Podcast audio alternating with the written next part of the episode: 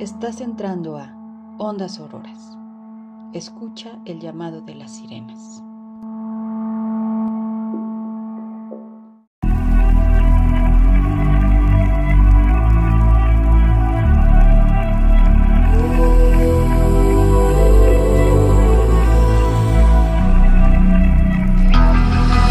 The calm before the storm. Things aren't as they were before.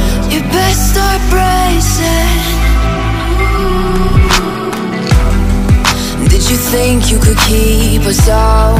Shut the gates, forget us now. Tides are changing.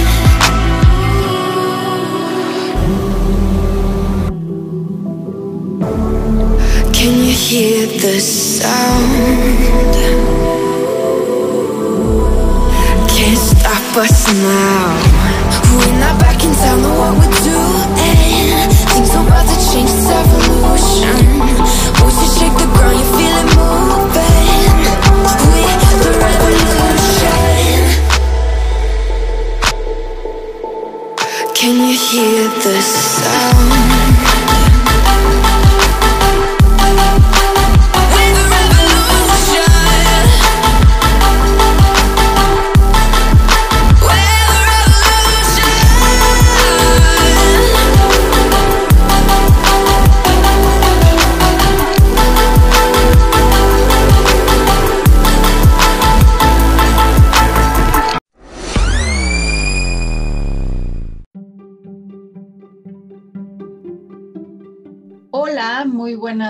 tardes, días, noches, dependiendo a qué hora nos estén escuchando. Bienvenidas, bienvenidos, bienvenidas a un nuevo podcast. Este sería nuestro podcast número 3 de la tercera temporada de Ondas Auroras.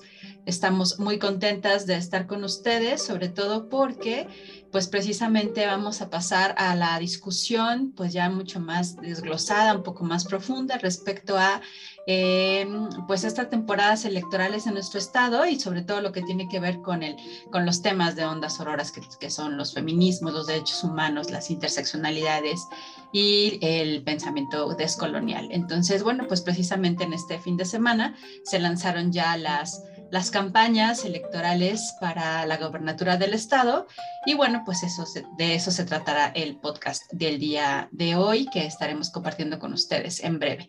Y bueno, pues para empezar quisiera preguntarle a Reina, ¿cómo estás Reina? Bienvenida el día de hoy. Hola Ceci, Eh, bien, igual acá experimentando los cambios del clima, estamos ya estrenando calor, entonces pues contenta también de estar nuevamente en una emisión más de Ondas Auroras con un análisis que considero muy importante pensando que eh, comie- comenzamos a ver pues estos discursos que aluden al feminismo, estos discursos desde plataformas político-electorales. Y pues bueno, muy necesario hacer este tipo de análisis, reflexiones, qué implicaciones tiene para el avance eh, de la lucha feminista, qué implicaciones tiene también hacia la mejora de las propias condiciones de mujeres y pues bueno, eso también genera debates y me da mucho gusto compartir este espacio con eh, esta Dani y extrañando también a Diana que por esta ocasión todavía no se suma, pero ya esperamos tenerla pronto en este espacio y enviando un saludo a todas las personas que nos escuchan.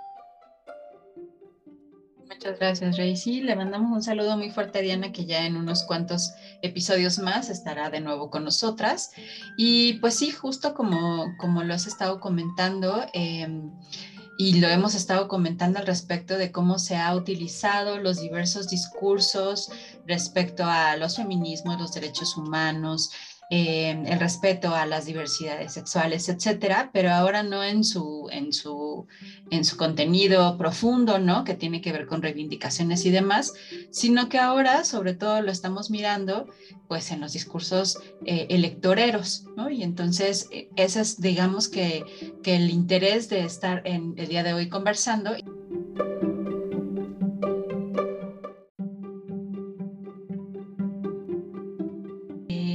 Dani, ¿tú cómo estás? ¿Cómo entras al, al episodio del día de hoy? Ay, pues coincido con Rey, muchísimo calor, un calor insoportable.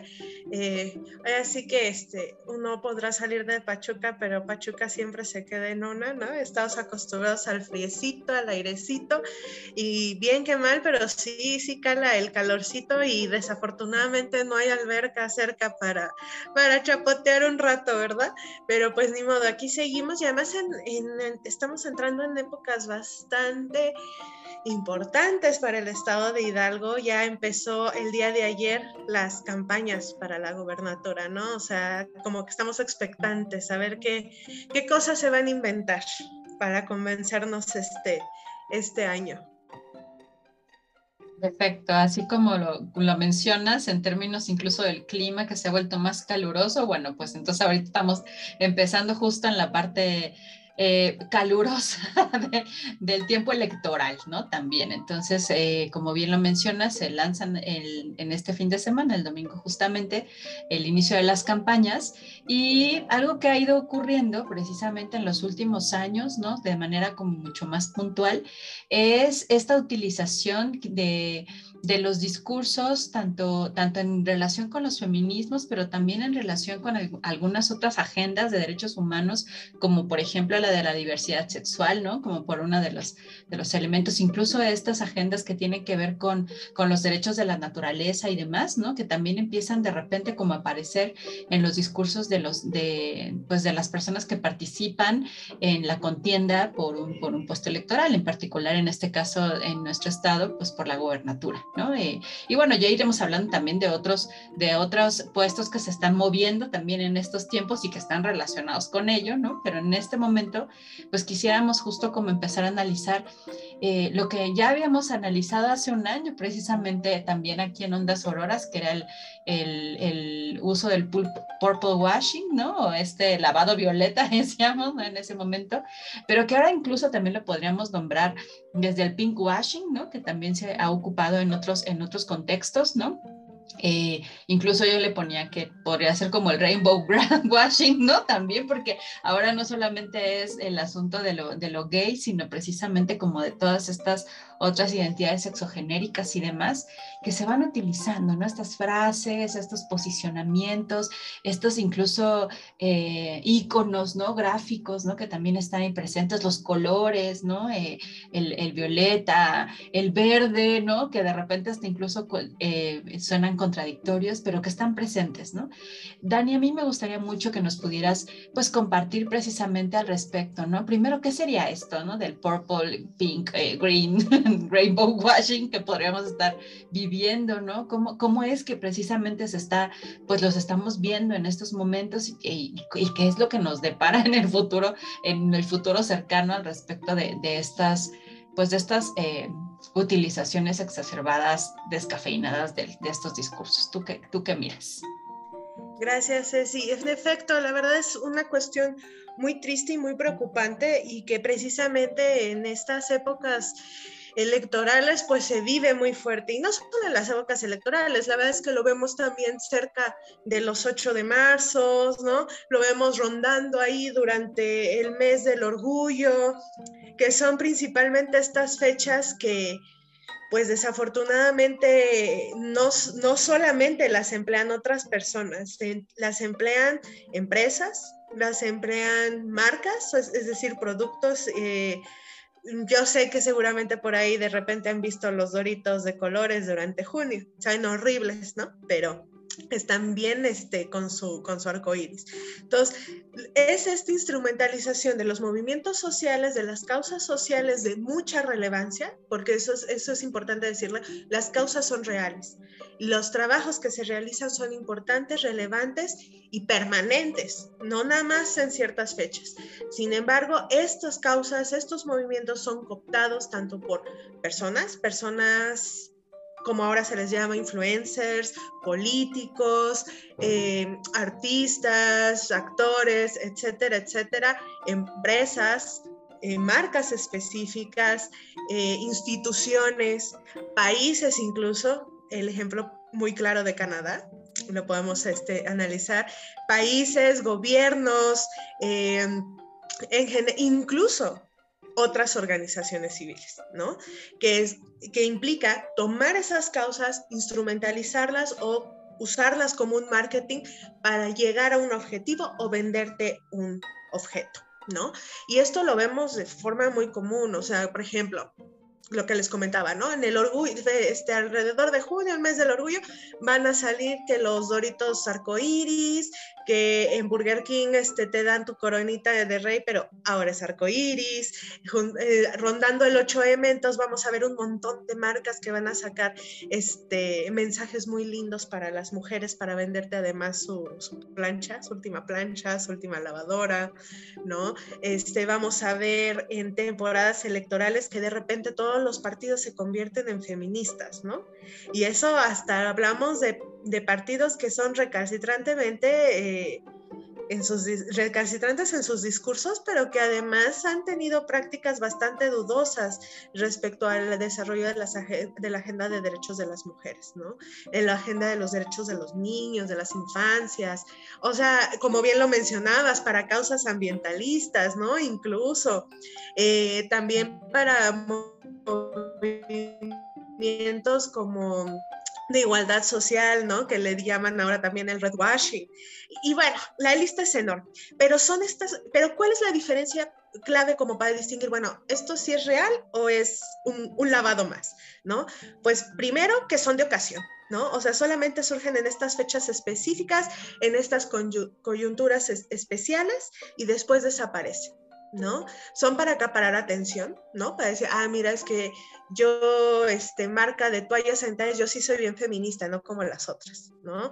Eh, buscan además instrumentalizar, es decir, cooptar a un grupo de gente para que realicen ciertas cuestiones, ¿no? Por ejemplo, eh, no quiero quemar a nadie, ¿verdad? Pero últimamente podemos ver un hashtag muy famoso que anda rondando para el candidato de Morena y por supuesto que ahí hay una instrumentalización clara para el movimiento de mujeres en el estado de Hidalgo, particularmente en Pachuca, ¿no?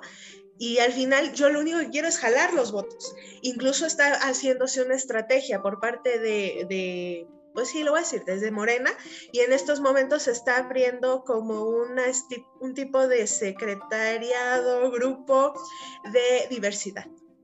Este grupo va a ser utilizado ahorita que entren las, las votaciones, ¿no? Entonces hay que estar muy atentos porque sucede todo el tiempo y a veces pues podemos tener las mejores intenciones desde los movimientos sociales, pero hay que tener cuidado de no dejar que nos instrumentalicen a nosotros, porque más allá de yo como individuo, es una causa detrás que tiene muchísimas personas en necesidad de apoyo real, de que cambien sus condiciones de vida de manera trascendental y no solamente para ser utilizadas en estas fechas. Eh, obviamente que cuando suceden estos lavados, pues vamos a identificar que no hay una liberación real, esto porque, bueno, no hay impactos a largo plazo, ¿no? Son momentáneos, ¿no? Solamente para conseguir ese objetivo, juntar gente, vender un producto, que me den likes, este, etcétera, etcétera. Es, un objetivo muy específico, pero que no es trascendental para la causa. O sea, en el caso de específico de la agenda de mujeres, pues es aprovecharse de esta ola que hay grande en el movimiento, que hay mucho interés por cambiar las condiciones de vida, pero que al final te das cuenta que no mejoró nada. Después de esto no mejoró nada, no se cumplió una agenda, es más, ni hay una agenda, solamente es ir y llenar un espacio. ¿no? En especial cuando hablamos de elecciones.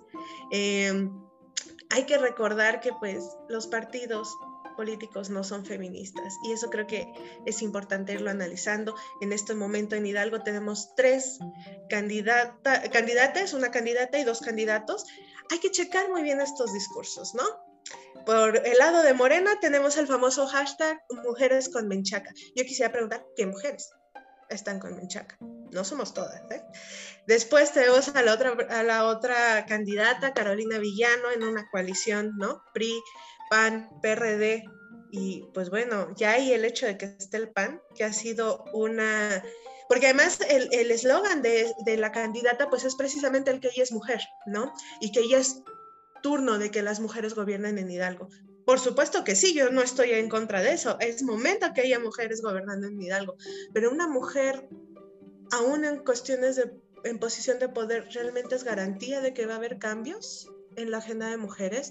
Ella está abanderada por el PAN, El PAN ha sido uno de los principales partidos que históricamente, no solo en Hidalgo, sino en el resto del país, ha echado para atrás bastantes iniciativas de salud laborales de la comunidad de este LGBTIQ+, y que ha frenado avances importantes en cuestiones de progresividad de derechos. Entonces, ahí cabe mencionar, realmente, ¿qué mujer queremos que gobierne Hidalgo? ¿No? Y finalmente tenemos, bueno, a, Movimiento Naranja, que también presentó a su candidato, que bueno, mire, Movimiento Naranja se las pinta de muy progres, no dudo que haya personas con buenas intenciones en el partido, pero creo que simplemente hay que traer a la memoria reciente el nuevo Nuevo León, ¿verdad? Este, donde la primera dama pues es una influencer famosa que ha tenido prácticas bastante dudosas eh, cuando sacó a este infante del DIF para publicidad, ¿no? Entonces, ¿cuál de estos tres partidos es realmente una buena opción? ¿Y cuál de estos partidos realmente este, está prometiendo cosas buenas y no se está enganchando de movimientos sociales para conseguir más votos? Entonces, creo que ese sería como el análisis. Muchas gracias, Dani. Pues en realidad hasta empiezo a sentirme más deprimida de lo que empecé, ¿no? ante estas posibilidades y estos análisis, pero nos das, nos regalas como justo como estos puntos muy importantes de ir analizando, ¿no? Sobre todo a quienes nos escuchan, ¿no? Invitarles precisamente a que, a que puedan utilizar estas herramientas que nos estás compartiendo, pues para analizar, o sea, qué tipo de discurso es el que nos está llegando y, y de dónde viene, ¿no? Si viene de un compromiso profundo con las causas sociales o viene precisamente de, la, de una mirada utilitaria de las mismas, ¿no? Entonces, eh, me parece que es algo muy importante lo que estás, lo que estás mencionando, ¿no? Y entonces...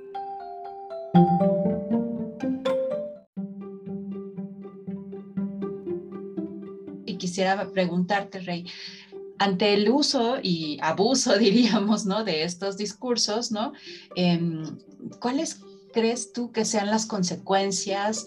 Eh, de estar escuchando continuamente estos discursos de, alguna manera descafeinados, ¿no? O sea, descafeinados en el sentido de que precisamente le quitan, digamos, como, como la orientación que tiene que ver con la dignidad humana y la justicia social y que son utilizados y los empezamos a escuchar ya de manera frecuente a partir de este fin de semana, los vamos a estar escuchando todavía de manera más, más recurrente, ¿no? ¿Cuáles serían estas consecuencias de, estas, de estos usos de los discursos feministas y derechos humanos en las campañas electorales y me refiero a, los impactos en diferentes niveles, o sea, desde el, qué impacto puede tener este, este, esta utilización de estos discursos en el logro de la, de la agenda de los derechos humanos, tanto de las mujeres como de, del resto de las poblaciones, eh, digamos, como que estamos en la periferia, ¿no? En la agenda feminista, eh, qué, impacto puede tener incluso en el recibimiento de estos discursos en la población en general. ¿Tú cómo ves esta, esta,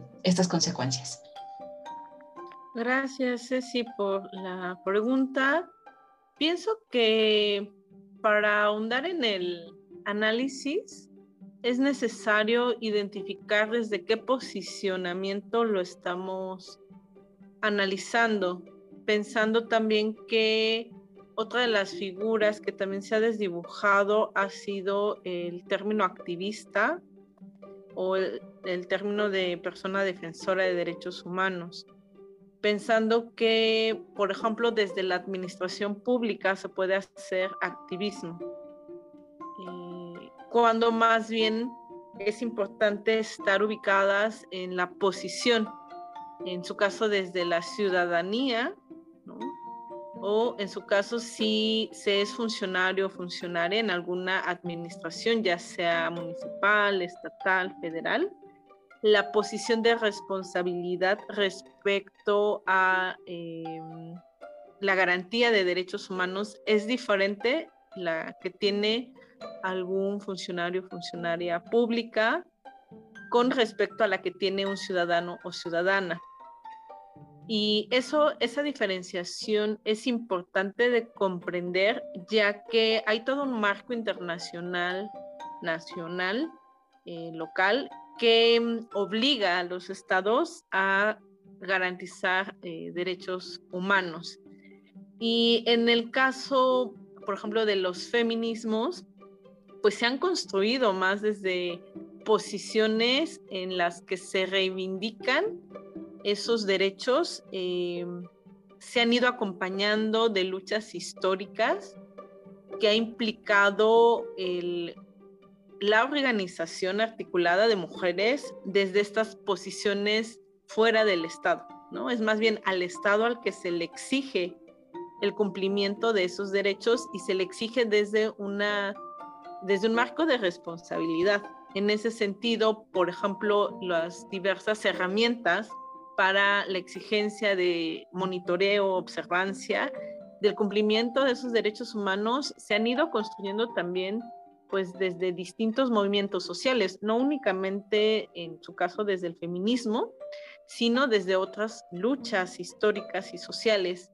Particularmente desde los feminismos también se han hecho uso de estas herramientas que puede ser desde las, la comunicación, desde eh, propiamente un marco de derechos humanos, desde movilizaciones sociales como pueden ser eh, las marchas, las, em, eh, estas acciones también simbólicas que reivindican o colocan en la mirada pública temas o necesidades de las mujeres. Y bueno, estas son herramientas, ¿no? ¿Qué, se buscan desde los feminismos? Pues que las mujeres seamos eh, reconocidas y tratadas desde estos estados em, con ese acceso a derechos. Cabe decir que también dentro de los movimientos feministas hay movimientos eh, más que se asumen más desde esta radicalidad y con ello más bien posicionan eh, las herramientas como la autogestión, la autoorganización eh, para la atención de esas necesidades, no necesariamente desde la exigencia a un Estado y que son válidas también porque obedecen a contextos, a circunstancias también necesarias para mejorar las condiciones de vida de las mujeres. Y en ese sentido, el uso electoral, en su caso por parte de partidos políticos, de discursos, de frases, de lemas, de colores eh, desde, el, desde el feminismo, pues no tiene esta posición de, en sus finalidades el buscar mejorar este, las condiciones de vida de las mujeres, no tiene esta posición también eh, autónoma frente quizás a los poderes del Estado. Los partidos políticos tienen eh, el derecho, porque es parte de un derecho humano, ¿no? De organizarse, eh, de tener una estructura, reciben financiamiento público también para esas finalidades. Y en su caso, em, es una plataforma distinta a la de los movimientos sociales o de los movimientos, en su caso, feministas. No con ello quiero decir que no haya mujeres que se asumen desde los feminismos en estos poderes o que no abracen una agenda feminista, eh, que no eh, tengan aportes hacia el avance también, pero también eh, no hay que dejar de lado que tienen intereses partidarios. Ahora que estamos observando que en estas plataformas políticas, Em, con sus estatutos, hay, e, en algunos estatutos hay claras oposiciones a una agenda feminista, ¿no? Como puede ser el derecho, em, eh, eh, sí, bueno, el acceso al aborto, ¿no? Que es uno de los temas que gran parte de los partidos eh, políticos, pues, no tienen dentro de sus agendas, ¿no? Cuando es una lucha del movimiento feminista, ¿no? O en su caso también em, algunos otros eh, puntos que suelen ser también como más controversiales, eh, como pueden eh, afectar algunos intereses, sobre todo del mercado, ¿no? Como pueden ser este tema de los vientres de alquiler, ¿no? Temas sobre prostitución, que tienen posicionamientos diferenciados también. Entonces lo que estamos observando es más bien un uso político lo que se busca no es eh, reivindicación de derechos, sino más bien usar ese discurso para eh, ganar eh, procesos electorales, para aumentar el número de, personas que, voten por un partido de determinado color y sin tomar en cuenta pues la lucha histórica que se ha tenido. Y en todos estos embates pues quienes están, quienes se colocan como como qué, qué consecuencias tiene, pues que las mujeres se, quedan como botín, ¿no? De partidos políticos, que no se les da este trato humano, no se reconoce que existen necesidades reales, ¿no? De personas reales, de mujeres reales que están viviendo día a día, cotidianamente, eh, la necesidad de que, sus, su, de que la agenda eh, que les pueda acceder o acercar a una vida digna sea tomada en cuenta.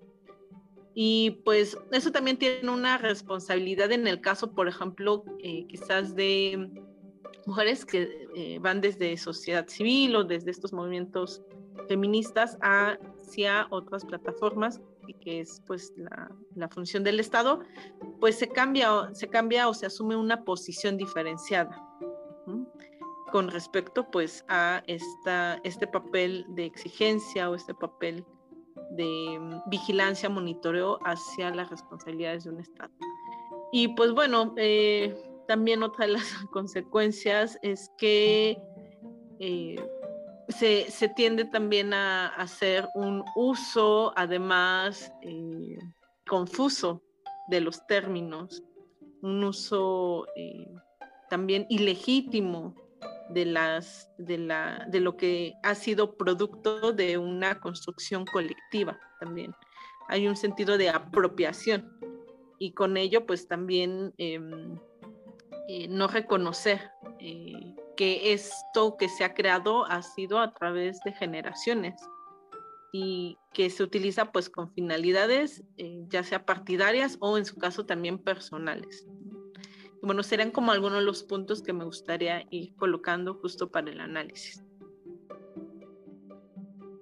Muchas gracias, Rey por, este amplio análisis de las consecuencias que puede tener precisamente este abuso de en los discursos, en el uso de los discursos, ¿no?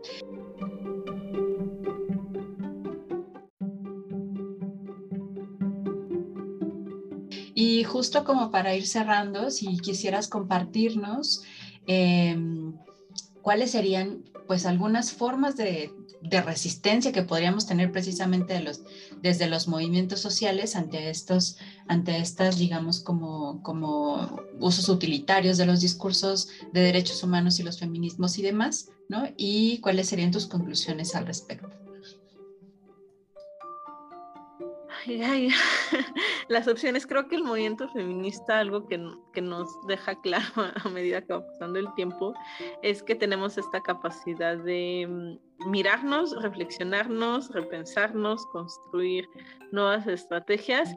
Y también yo vería como una mm, eh, posibilidad el hecho de que se va construyendo la historia eh, es decir, em, hemos vivido algunos procesos electorales donde ha sucedido esto, pero también mm, se va perdiendo credibilidad en las personas, en sus posiciones o en sus argumentos y pues eh, también las cosas se van acomodando, las cosas, las posiciones, las personas, desde los intereses, eh, no se pueden ocultar esos intereses y a veces también esos intereses cambian, hay que decirlo, ¿no? No, quiere decir que en algún momento no se eh, tenía ese compromiso, pero también los intereses van cambiando y se van tomando decisiones.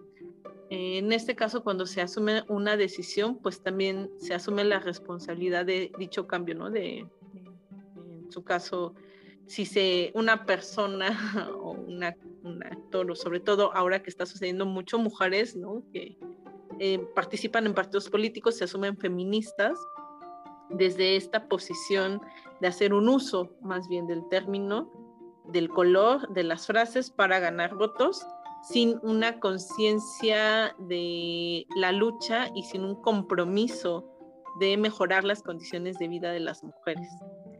Eh, creo que también eso em, se, nota, ¿no? Para quienes estamos en el movimiento, se nota también eh, como, y tiene como ese impacto en pérdida de, credibilidad.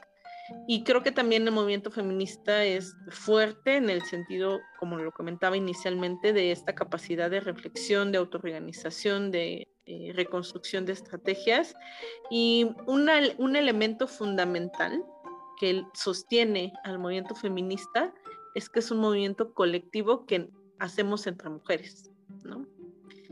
Entre personas que justo estamos ahí, ¿no? Para acompañar eh, en el día a día, eh, cotidianamente, que estamos ahí todo el, el año, ¿no? no solo en algún momento electoral, que también nos ha tocado estar en posiciones donde hay que mm, ir acompañando desde la calle, desde eh, los espacios, desde eh, los espacios de salud, desde las instituciones donde hay que colocar quejas, donde hay que eh, acompañar para las denuncias, ahí estamos las mujeres feministas, ¿no? Y es una labor cotidiana que también otras mujeres a quienes acompañamos reconocen y creo que esa es la fuerza que no se va a poder imitar, ¿no? Esa es la, eh, una realidad práctica concreta que más allá de que se coloque un color morado o una frase feminista o diga soy mujer, sí, pero soy, soy mujer feminista en su caso, eh, o también desde los hombres, ¿no? Porque también los hombres usan el feminismo, en su caso con esos fines electorales. Y yo creo que ahí es una de las grandes eh, ventajas para afrontar esto, que eh, se tiene una labor cotidiana, diaria de acompañamiento y de compromiso que es a largo plazo también. Entonces yo le apuesto mucho a eso, a la construcción colectiva colectiva y también humana, también cercana, como cálida con las mujeres. Y bueno, esos serían mis comentarios, Ceci. Muchísimas gracias, Rey. Muchas gracias por tus conclusiones y por tu participación.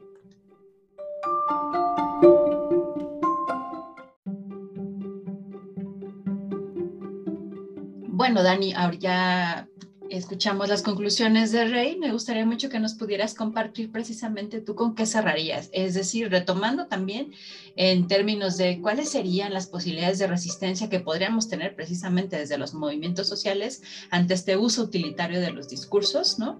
Y pues cuáles serían las conclusiones para precisamente este inicio de, de campañas en el Estado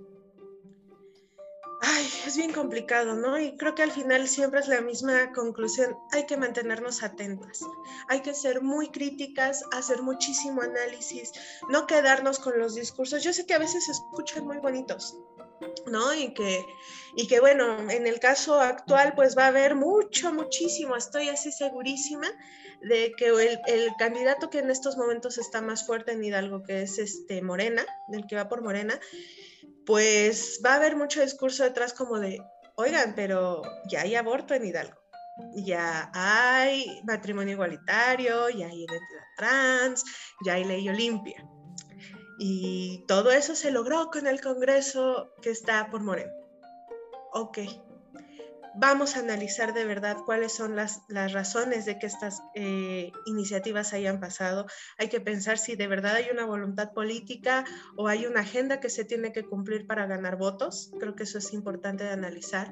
Y la otra cuestión que me parece sumamente relevante y que creo que siempre lo mencionamos por acá, en especial yo cuando hablo del tema de, de la ILE, del aborto, es muy chidas sus leyes, qué padre, pero de verdad cuánto ha mejorado en realidad la calidad de vida de las personas, en este caso de, la, de, la, de las disidencias sexuales y de las mujeres que están siendo atendidas en los MPs cuando quieren ir a denunciar por ley Olimpia, qué tan real están siendo los efectos de esta. Y en el caso de la interrupción legal del embarazo, cuánto están mejorando las políticas públicas para garantizar de verdad ese servicio a nivel de todo el estado, ¿no? No nada más Pachuca. No queremos solamente un personal capacitado en Pachuca, porque hay 84 municipios en el estado de Hidalgo, no solo uno. Entonces, creo que es más allá de una ley. Tenemos que pensar cuánto han mejorado la calidad de vida, cuánto ha mejorado la vida para las mujeres, las disidencias, las infancias. Eh, ¿de verdad está habiendo un impacto o es solo promulgar leyes para cumplir la agenda y decir, bueno, yo ya cumplí? ¿no? Pero ¿cuánto de eso realmente se está traduciendo en políticas públicas que están mejorando las condiciones de vida de las personas? Creo que eso es un análisis muy, muy importante que tenemos que hacer respecto al, candidato que está por Morena, eh, respecto al resto, a los otros, a la otra candidata y el otro candidato, bueno, habría que, que ser muy realistas en cuanto al análisis del bagaje que traen detrás y de las intenciones que están teniendo hacia enfrente, ¿no? O sea, los discursos se oyen muy lindos, las, los pósters, ¿no? Los comerciales, pero ¿qué de eso realmente se está traduciendo o se va a traducir de verdad en cambios, ¿no? Y creo que algo bien importante de esto es que no podemos permitir que los movimientos sociales a través de esta instrumentalización sigan perdiendo, la perdiendo credibilidad. El movimiento feminista a través de este tipo de discursos de mercadeo, al igual que otros movimientos, poco a poco pierde de credibilidad y se está desviando del punto importante que mencionaba Rey, que es mejorar condiciones de vida, generar vidas dignas, ¿no? Y qué de eso realmente estamos logrando que de verdad trascienda y que no solo se quede en fechas especiales o en campañas electorales, ¿no? Y, la otra, y lo último que yo dejaría a la, como a la reflexión más que una conclusión mía es como, ¿qué ser activista? ¿No? En este mundo, que, bien lo decía hace rato Rey, ¿no? O sea, en este mundo que ya está todo tan mercantilizado, que todo se instrumentaliza, que todo se capitaliza, ¿no? ¿Qué es realmente ser activista? O sea, creo que es una pregunta que yo me llevo incluso el día de hoy con este programa. ¿Qué es ser activista? porque también me hace pensar en el programa del año pasado, ¿no? Como lo de la feminista este, perfecta, ¿no? ¿Qué es ser un activista? Que ser activista perfecto, perfecta, perfecte. ¿Hasta qué punto? Y hasta dónde eh, están esos alcances sin que se empiece a desdibujar como la, la instrumentalización de mí mismo y el movimiento para conseguir algo que tenga un beneficio solo personal y dónde está el activismo que está beneficiando una lucha, un movimiento y a una colectividad entera. Entonces, creo que yo me voy hasta con esa misma reflexión. Muchas gracias. Muchas gracias, Dani. Bien interesantes las, tanto las reflexiones finales como los puntos que vas poniendo precisamente como de acciones de resistencia.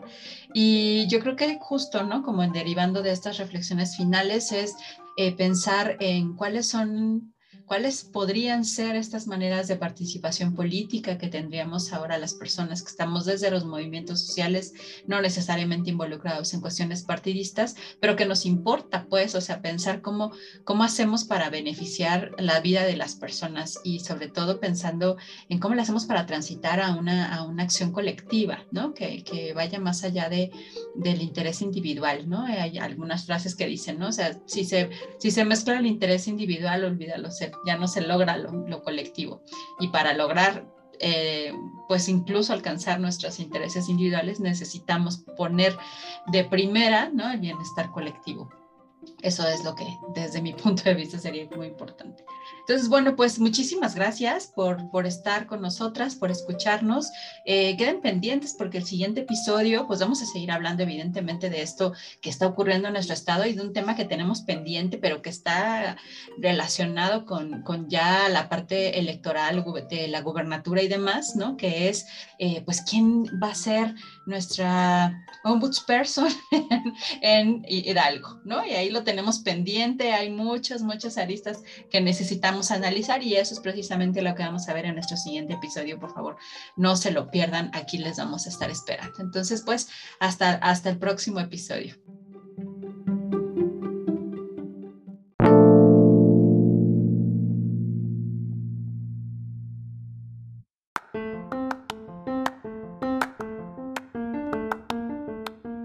Ondas de niñas, voces de las que son, de las que fuimos, de las que somos. Mi nombre es Natalia Hernández. Tengo 12 años. Voy en la escuela Guillermo González Camarena y estoy cursando el sexto año. ¿Qué significa para ti ser niña? Amor y respeto. ¿Qué te preocupa como niña? Me preocupa el medio ambiente porque podemos llegar a un punto en donde nos extingamos. Si fueras la gobernadora del estado, ¿qué harías? Abrir más centros de ayuda para las personas que no tienen recursos. Abriría más deportivos para gimnasia porque casi no hay en Hidalgo. Este, también haría centros de ayuda para las personas que no tienen recursos. Rescataría muchos perros y los pondría en muchos refugios.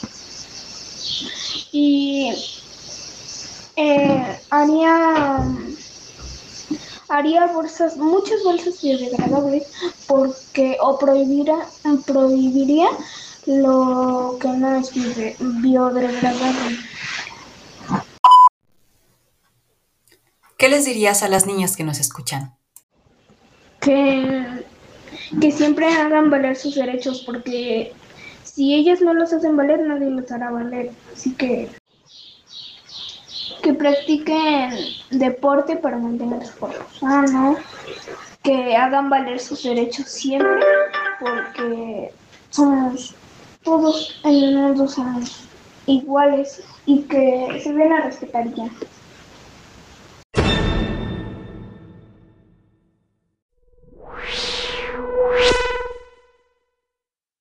We're back in town, know what we're doing. Things are about to change, it's evolution. Voices shake the ground, you feel it moving. We're the